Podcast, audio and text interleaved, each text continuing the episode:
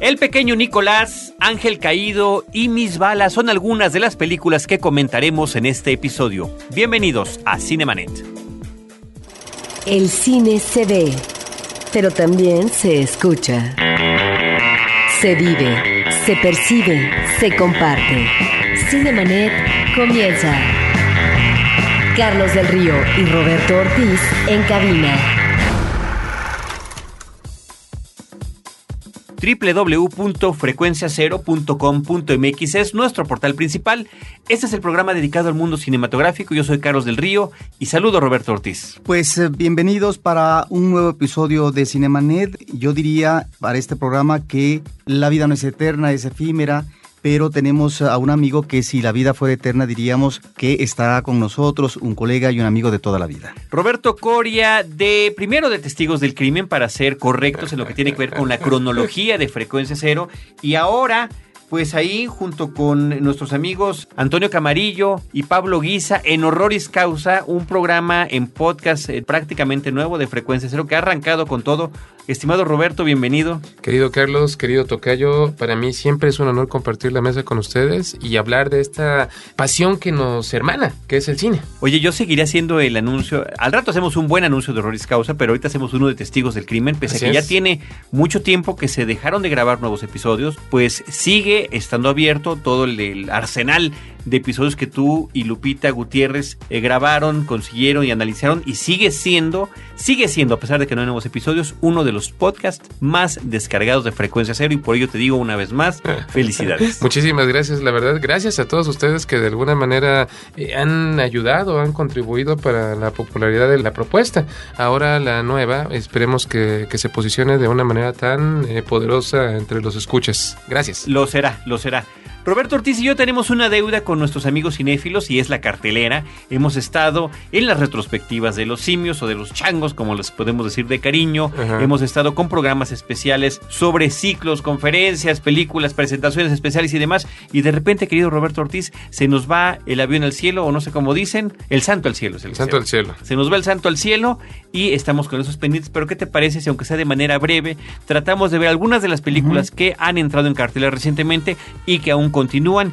Y si no estoy mal, Roberto Ortiz, arrancamos con la película francesa Le Petit Nicolas, El Pequeño Nicolás. Esta es una película del 2009 eh, que nos remite a este cine francés que hemos visto en los últimos años, en donde hay una mirada hacia la infancia, a veces en plan documental, otras en plan de comedia, y en este caso estamos efectivamente ante una comedia de ficción, y lo que llama la atención es que se crea un universo infantil que en principio es creíble y en donde el pequeño Nicolás, que convive con su grupo de compañeros en la escuela, él está en el equivalente a la primaria, de tal forma que también observamos no solamente ese entorno de la escuela, sino de su familia, sus padres que son clase medieros, eh, cuál es la posición económica del padre, su trabajo, la madre, eh, la relación cariñosa con el hijo. Y aquí lo que presenta como drama central es algo que puede ser creíble en cuanto a la experiencia y eh, la imaginación que suelen tener los niños y que es la posibilidad de que llegue un segundo en discordia, es decir, que la madre esté embarazada y que por lo tanto esto vaya a provocar que Nicolás se ha desplazado y a lo mejor hasta abandonado en el bosque porque de repente tiene ese temor. Bueno, esto que es una imaginación que bulle en eh, este niño es eh, el drama central de la película. Hay toda una serie de anécdotas que me parecen que están algunas mejor elaboradas que otras y ahí es donde pienso que estamos en este tipo de cine ante situaciones reales, factibles eh, de las vivencias de los niños y que estas preocupaciones son equívocos infantiles que finalmente se dan en la relación que luego se puede tornar conflictiva eh, con los padres. Equívocos universales, hay que decirlo. O sea, esta situación que estás comentando del celo del hijo mayor por el, el bebé que viene, a veces es entre primos y demás, porque dejan de ser los protagonistas y llegan a fantasear con esas cuestiones que estabas platicando. Claro, que en este caso es el hijo único. Es pues esta una película de aventuras infantiles, es una película con algunos momentos eh, divertidos, ocurrentes. Me parece que hay otros momentos que son muy convencionales, no tan interesantes, pero es una apuesta ligera en donde invitamos a que lo vean precisamente eh, los niños, los adolescentes, la familia en general, porque finalmente es este tipo de cine familiar en donde este público infantil adolescente puede identificar problemas que surgen desde temprana edad. Roberto Ortiz, aprovechando que estamos comentando una película francesa, hay una que ya habíamos comentado hace varios episodios en podcast, pero que finalmente no se había estrenado, que ya se estrenó, que es Mis tardes con Margarita, protagonizada por Gerard Depardieu. Eh, si quieren checar nuestros comentarios en podcast, está en uno de los episodios previos de Cinemanet. Y bueno, ya que estás mencionando el cine francés que sigue en su curso de exhibición en diferentes circuitos el Tour de Cine Francés, Carlos, que tiene algunas películas interesantes. Ahí está François Ozon. A mí me tocó ver un documental magnífico eh, sobre mm, este modista famoso que ocupó varias décadas eh, de posicionamiento en cuanto a las propuestas eh, en la moda en Francia, que se llamó Yves Saint Laurent, y vemos desde el punto de vista de quien fue su pareja durante 50 años y que figuró más bien no como presencia protagónica, sino que siempre estuvo al lado, fue una especie de sombra. Bueno, pues ahora vemos eh, un documental donde la pareja de este modista habla de esta relación que tuvo sus altibajos, un documental interesantísimo. Muy bien, pues de ahí nos vamos, eh, querido Roberto Ortiz, a una película mexicana que finalmente llegó a cartelera. Eh, aquí involucro también a nuestro querido amigo Roberto Corio, una película que también tuvo una exhibición hace ya casi un año en el Festival Internacional de cine de terror de, fantástico de Mórbido en Tlalpujagua. ¿Cómo me cuesta trabajo? cuesta trabajo. En Tlalpujagua, Michoacán.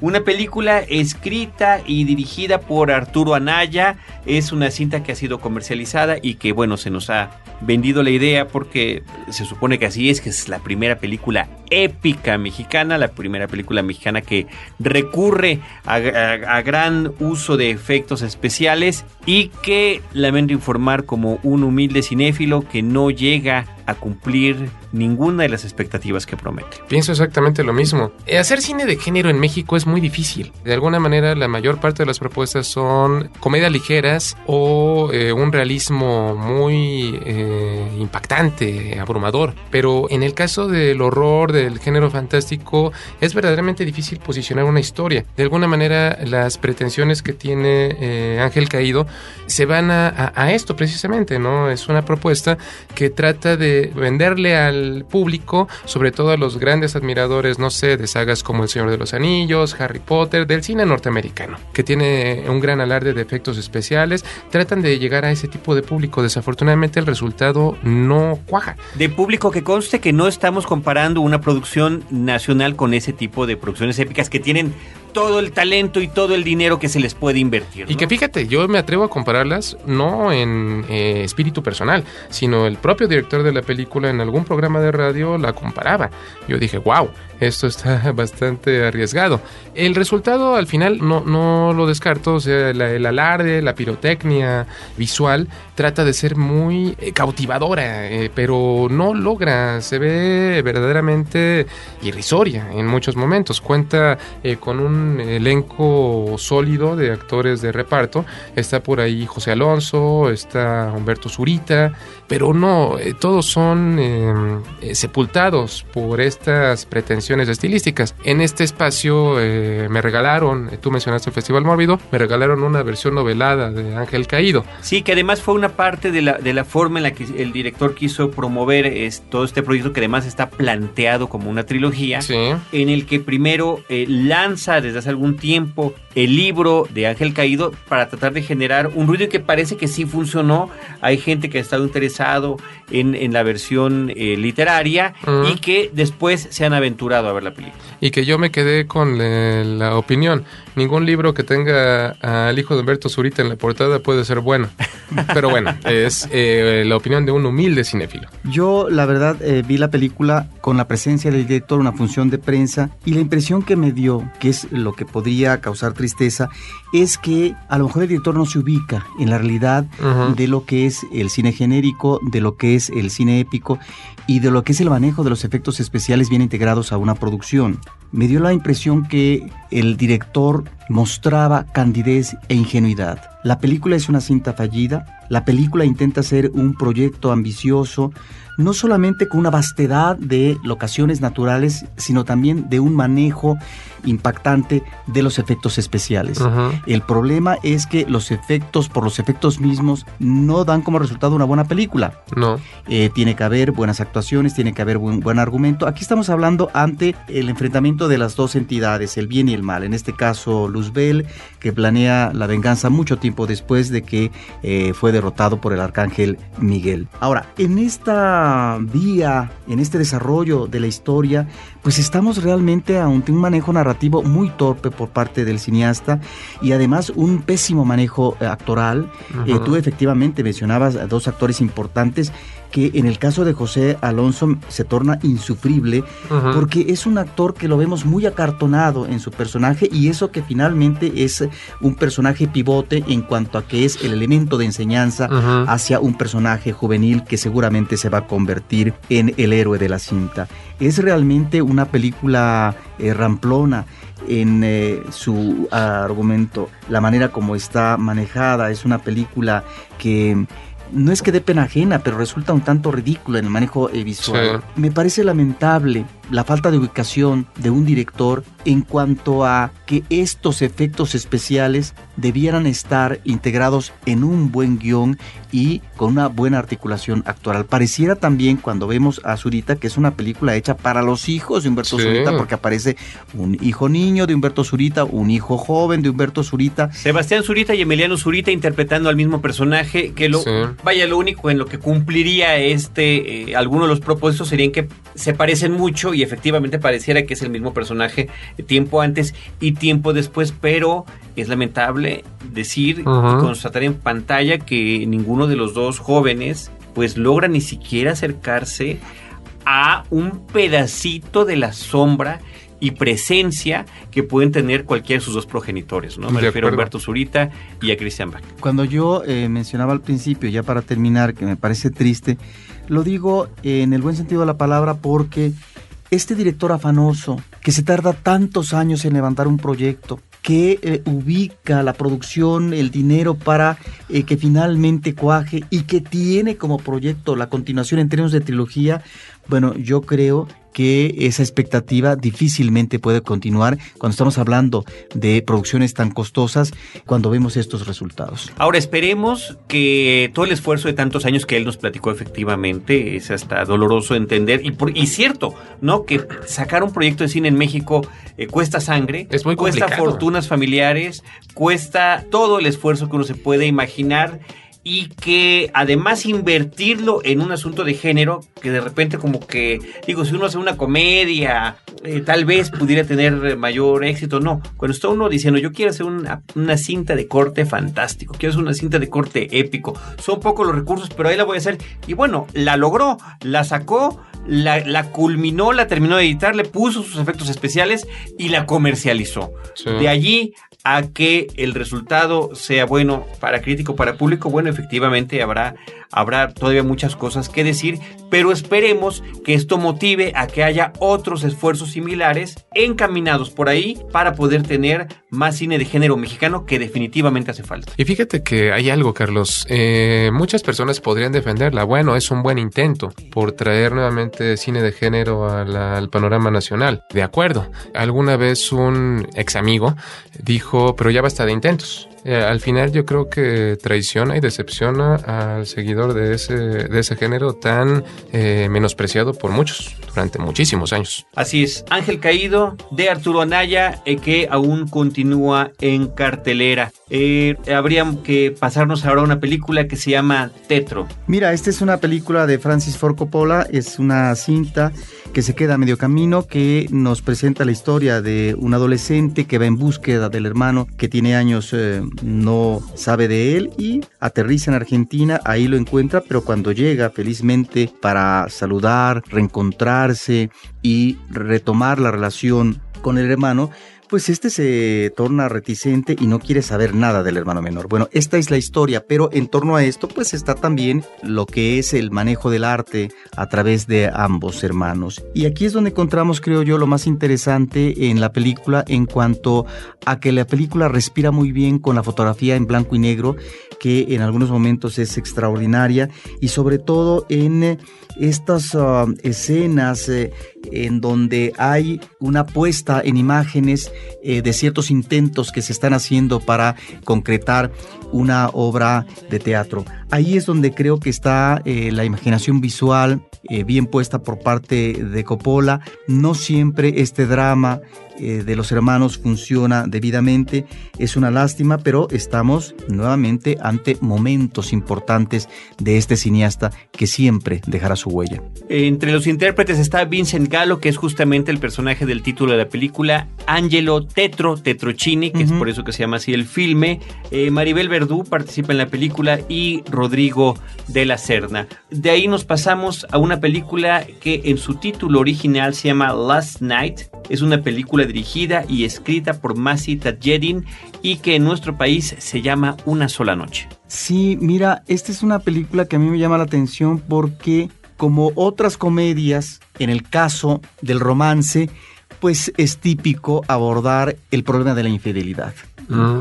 Y aquí está también en, en medio, pues la posible infidelidad de una o de la otra parte de un matrimonio joven que tiene poco tiempo, pero que pareciera que va bien en tanto que eh, son felices en su relación. Pero como siempre estará la sorpresa si alguno de ellos a través de un viaje, si alguno otro a través del reencuentro eh, con eh, gente en el pasado, podrían caer en la infidelidad. Esto en principio resulta interesante si se maneja convenientemente. El problema de la película es que todo lo está anunciando y postergando. Ahí es donde creo está eh, la principal debilidad del guion. De tal forma que se vuelve un asunto en que todo el tiempo el público eh, piensa en qué momento se va a dar esto. ¿Se puede dar o no se puede dar? Pero es tal la timidez en el manejo de las situaciones por parte del director, que en realidad llega un momento en que a uno le cansa la situación o simplemente la situación se ve como una bagatela y se torna más bien superficial, ya que importa al final si alguno o no, si la chica o el chico fue infiel, si finalmente todo se ha manejado de una manera muy sosa. Yo creo que es el principal problema y en el caso de la actriz, la actriz principal, híjoles, parece que en todo momento está en pose para que el público diga qué bonita, eh, qué bien está su look, etc. Estamos hablando de Kira Knightley. Así es. El eh, personaje masculino es el actor Sam Worthington y también aparece en la película Eva Méndez. Eva Méndez, por supuesto, es un portento y un elemento perturbador. De acuerdo, completamente de acuerdo. Cinemanet está de intermedio. Regresamos en un instante. Ahora, diseñar y hospedar su página web será cosa de niños. En tan solo cinco pasos, hágalo usted mismo sin ser un experto en Internet. Ingrese a suempresa.com y active ahora mismo su plan. Suempresa.com, líder de web hosting en México. Música independiente, de buena calidad y en diversos géneros, solo en Rebelión. Entrevistas con nuevos grupos y artistas que ya comienzan a dejar huella. Las redes sociales al servicio de la música. Manda tu demo y atrévete a sonar. www.rebelión.com.mx. Un podcast de frecuencia cero. Digital Media Network. Cinemanet.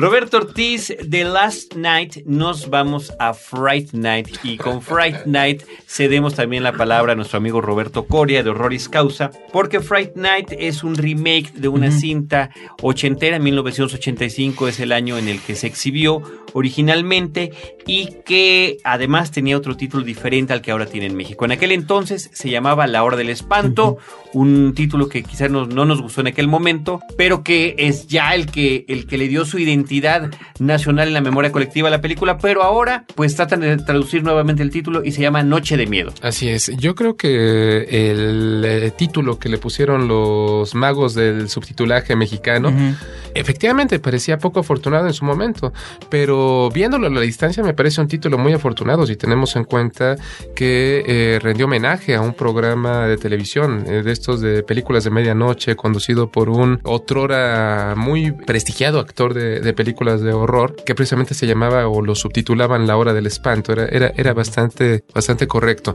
Fíjate que, que yo creo, eh, Tocayo y, Carlos, que esta película concretamente nos puede evocar una vieja discusión que es el de los remakes. ¿Qué tanta validez tienen? ¿Qué, qué tan afortunados son muchos? Por ahí eh, mi colega Antonio Camarillo decía que sí, que hay, hay muy honrosos remakes. Pero si lo vemos en estadísticas, yo creo que de cada 10 remakes, eh, uno se salva. Es, verdaderamente poco. En este caso, el remake de La Hora del Espanto, porque en mi corazón y en mi memoria siempre va a ser La Hora del Espanto, nos encontramos con un remake afortunado, para mí razonablemente aceptable, si tenemos en cuenta que la película original de 1985 no se distingue por ser una gran película de vampiros. Ya en un programa que de una vez eh, estropeó la sorpresa, querido Carlos, no, adelante. Eh, hicimos eh, entre Cinemanet y Horroris Causa, platicamos junto con Carlos, Antonio Camarillo, Raúl Camarena, un gran amigo también y amante de estos temas mórbidos, hablamos sobre algunos otros especímenes de vampiros de la década de los 80 e indiscutiblemente hay películas muchísimo más afortunadas que, que La Hora del Espanto. Y estamos, hay muchas películas mucho más afortunadas que La Hora del Espanto, pero ¿cuál sería el interés principal de platicar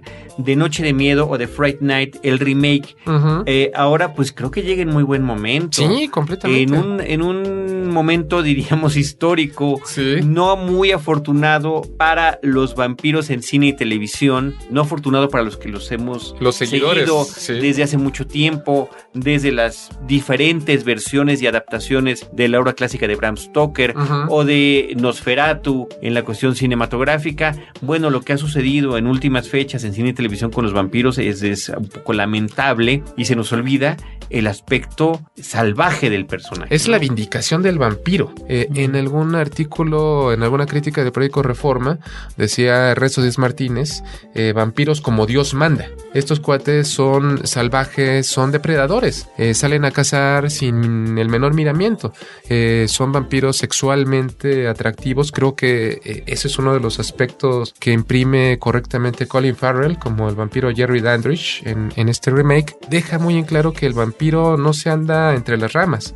va por lo que va, va por sus víctimas, desecha a la víctima en turno como si arrojara una lata vacía y se va tras la que sigue. Eso es lo, interesante. Yo creo que, es un remake afortunado, eh, correcto y que pues yo creo que sí, sí, como tú bien dices Carlos, llega en un estupendo momento, en, una época donde los vampiros se han diluido, se han eh, edulcorado, hace un lado toda esa parafernalia de la manita sudada, del romanticismo, no, aquí los vampiros son verdaderamente malvados como el más puro vampiro clásico. Y el vampiro en cuestión está interpretado por Colin Farrell, me parece que lo hace muy bien. Anton Yelchin es el joven que se tiene que enfrentar con él y tendrá que recibir la ayuda de Peter Vincent, interpretado por David Tennant, que ahí están algunos de los elementos que cambian dramáticamente entre en la película original y este remake. Uno de ellos es que Peter Vincent era una suerte de homenaje a, Peter Cushing y a Vincent Price en la película original. Además, un actor, eh, el personaje Peter Vincent, que se dedicaba ya en su etapa final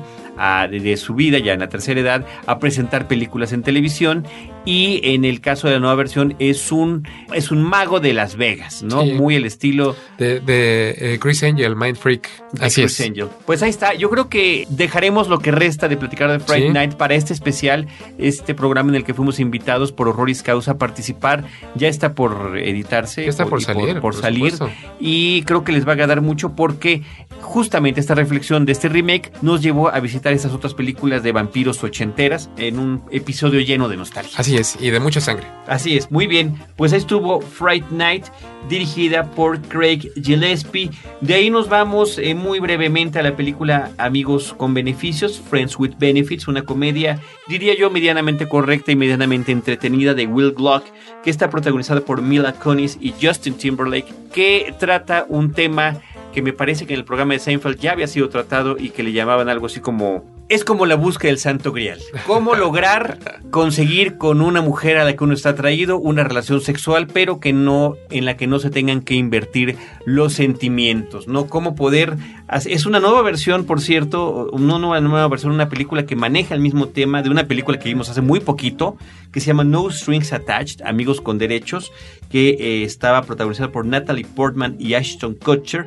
En esta ocasión los amigos con beneficios son Mila Kunis y Justin Timberlake en la versión que se llama efectivamente así Amigos con Beneficios. Unos son amigos con derechos y otros con beneficios. Finalmente es lo mismo, ¿no? Eh, me parece que esta es más afortunada, tiene mejores momentos y es una película muy consciente de lo que está haciendo y en ese sentido hace muchas otras referencias a comedias románticas como Harry Sally, por ejemplo, o inclusive la constante referencia que tienen con la serie televisiva de Seinfeld. Es una cinta ubicada en la ciudad de Nueva York, donde uno de los personajes acaba de llegar, fue contratado por una de estos cazadores de talentos para que participe en una, en una publicación como lo es Vogue y entablan esta amistad que eh, pues termina en la atracción y pues nos podemos imaginar que no siempre salen bien librados de estas lides. Amigos con beneficios con Justin Timberlake y Mila Kunis. Y después nos iremos a otra película que todavía está por ahí muy interesante, querido Roberto Ortiz y Roberto Coria, que se llama Don't Be Afraid of the Dark. No le temas a la oscuridad. Se está anunciando o se ha anunciado como una película de Guillermo del Toro, puesto que Guillermo del Toro participa en el guion y es productor de la película, aunque la dirige Troy Nixie y es una película con Katie Holmes, Guy Pearce y Bailey Madison. Es una cinta que está eh, basada en una historia que ya había sido llevada a la pantalla chica sobre una suerte de seres ancestrales que cada determinado tiempo tienen que salir a cobrar eh, víctimas humanas para poder seguir sobreviviendo. Me parece que esta nueva adaptación de esta historia es, es muy, muy bien llevada a cabo. Logra tener verdaderos momentos de tensión, momentos de terror y nos vemos eh, verdaderamente involucrados particularmente con el personaje femenino y con el personaje de Katie Holmes, que si bien no es una de mis actrices favoritas, creo que es una de las cintas donde mejor se ve físicamente y donde mejor se presta esta para el papel en esta cinta que está con, con, buenas sorpresas y buenos sustos. Me tocó estar además al lado de un joven que por cuestiones de lugar ya se había sentado lejos de su familia.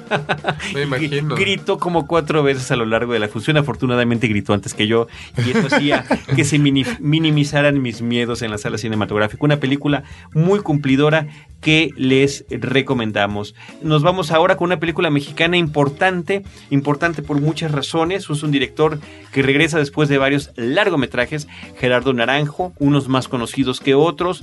Es una película que ya ha sido seleccionada por la Academia Mexicana de Cinematografía para representar a México en lo que es la competencia hacia el Oscar como película extranjera y hacia el Goya como película iberoamericana. Todavía falta ver que terminen estos filtros que tienen cada una de estos dos competencias para ver si llegan a las eh, ternas finales. Pero bueno, Miss Bala es la cinta que comentaremos. Sí, en algunas entrevistas que se le han hecho en los medios a Gerardo Naranjo, los conductores han insistido en que Miss Bala no es una película que hace explícita la violencia, la violencia que se está dando en este país, como si lo observamos en el caso de una película de estrada como fue El infierno.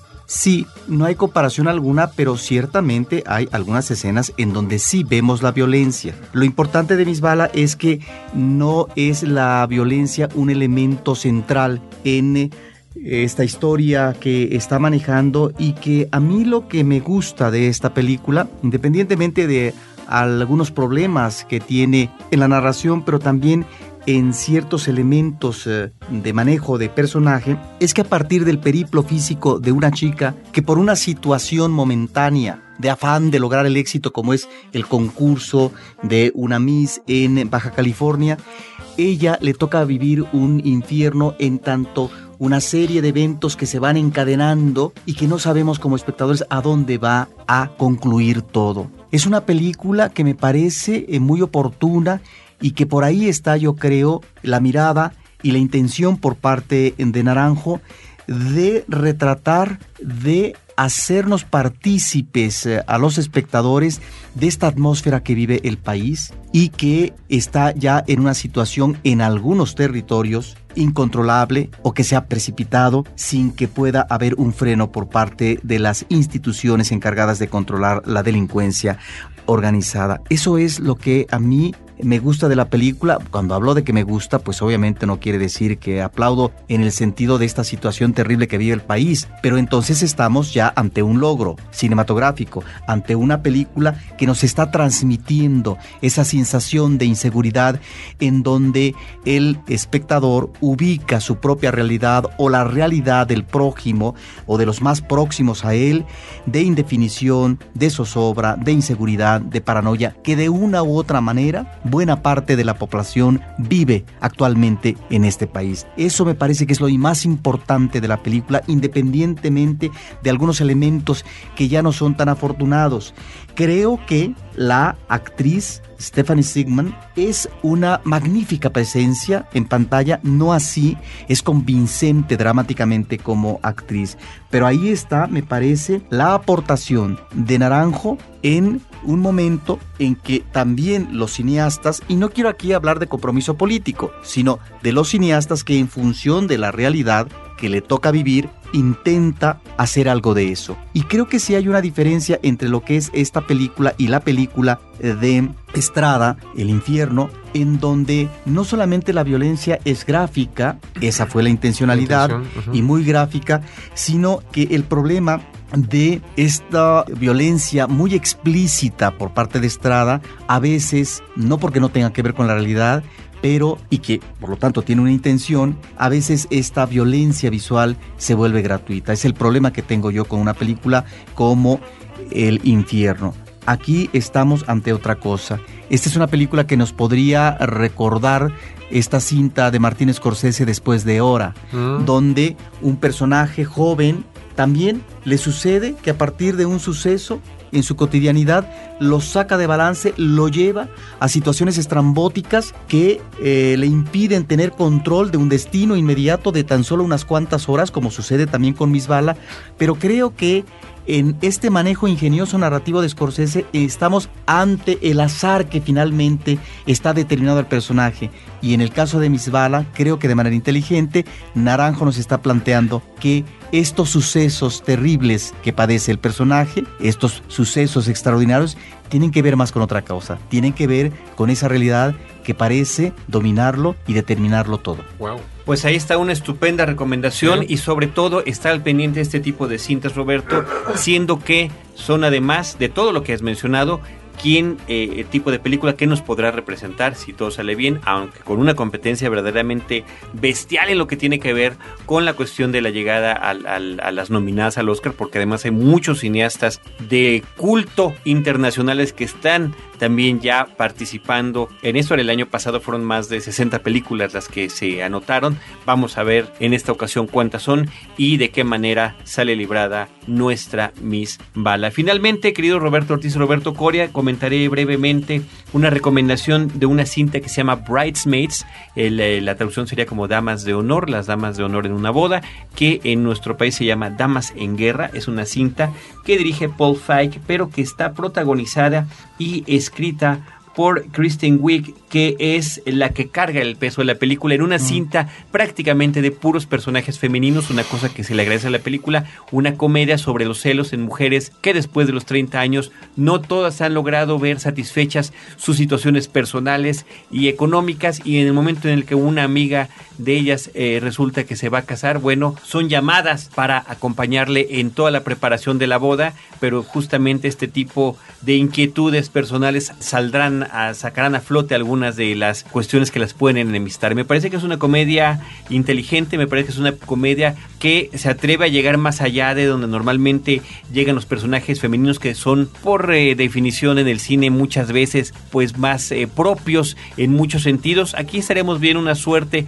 con todas las diferencias del caso, pero muy al estilo de Hangover, nada más que con personajes femeninos. La presencia masculina es prácticamente inexistente. Por allí, por supuesto, habrá un interés romántico, pero el esposo de la novia que se va a casar lo vemos en un par de ocasiones nada más en la película, lo cual me parece interesante. Una cinta que vale la pena ver. Kristen Wiig, por ejemplo, es una chica que eh, continúa en el reparto de Saturday Night Live y se está dando el tiempo para participar en esas películas. También participa Maya Rudolph y eh, Rose Byrne, que la vimos recientemente en la película de X-Men. Y por ahí yo resaltaría la participación de una actriz que sale en una serie que se llama Mike and Molly, de televisión, una, una, mujer obesa que se transforma literalmente tanto en la pantalla con este personaje como en la serie televisiva. Bridesmaids, Damas en Guerra. Dos cosas me parece que están bien planteadas en la película. Por un lado, lo que podría ser el manejo cáustico de los anhelos clasemedieros de ciertos sectores eh, femeninos. En Estados Unidos, que en este caso es eh,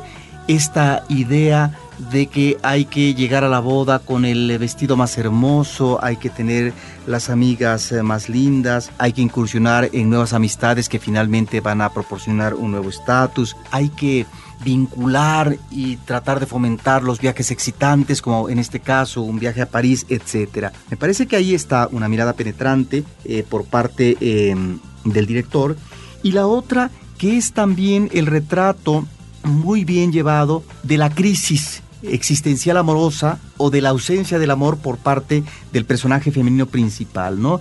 Porque le pasa todo y pierde todo o está en ausencia de todo en términos de trabajo, en términos eh, de si tiene o no pareja amorosa, en términos de proyecto de vida profesional, etcétera, y la posible también eh, desvinculación con su mejor amiga.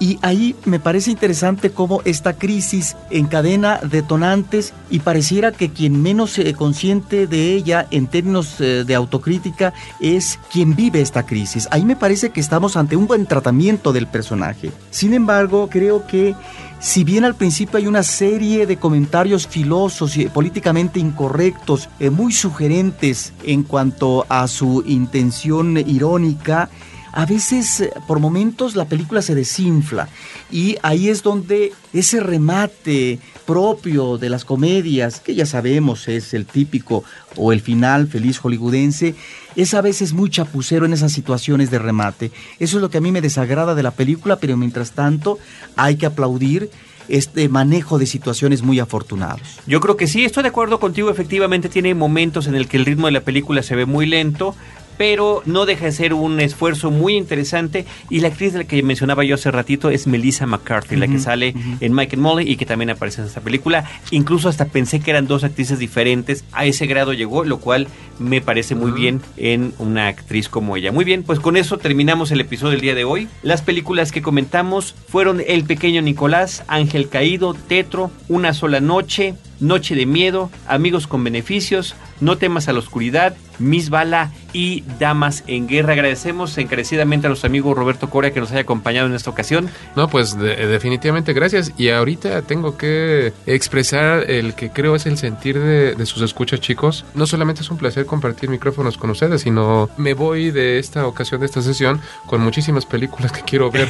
eh, verlos, verlos siempre en acción es eh, gratificante. Y felicidades, digo, hacen una estupenda mancuerna. Este, por una parte tenemos a, a la visión académica, correcta que representa Roberto Ortiz, por otra parte al sentido más lúdico del séptimo arte que, que, representas tú. Yo creo que esa es una muy buena fusión porque al final de cuentas el cine originalmente comenzó como una forma de entretenimiento, pero que puede tener muchísimas aristas eh, dignas de estudiarse y, y creo que, que, la mancuerna que han logrado a lo largo de tantos años es muy afortunada. Muchísimas felicidades y gracias por permitirme estar con ustedes. Pues gracias a ti. Si no fuera por estos comentarios, ¿verdad?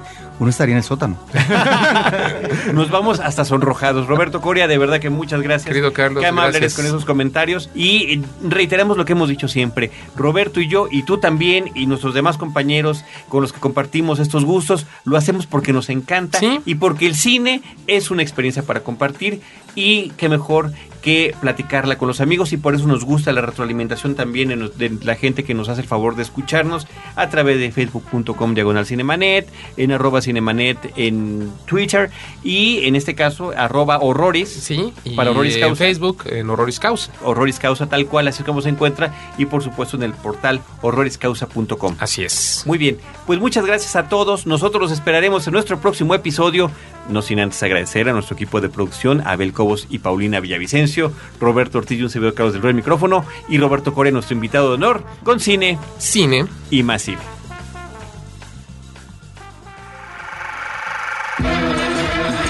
Cinemanet termina por hoy. Más cine en Cinemanet. Frecuencia Cero, Digital Media Network, www.frecuenciacero.com.mx, pioneros del podcast en México.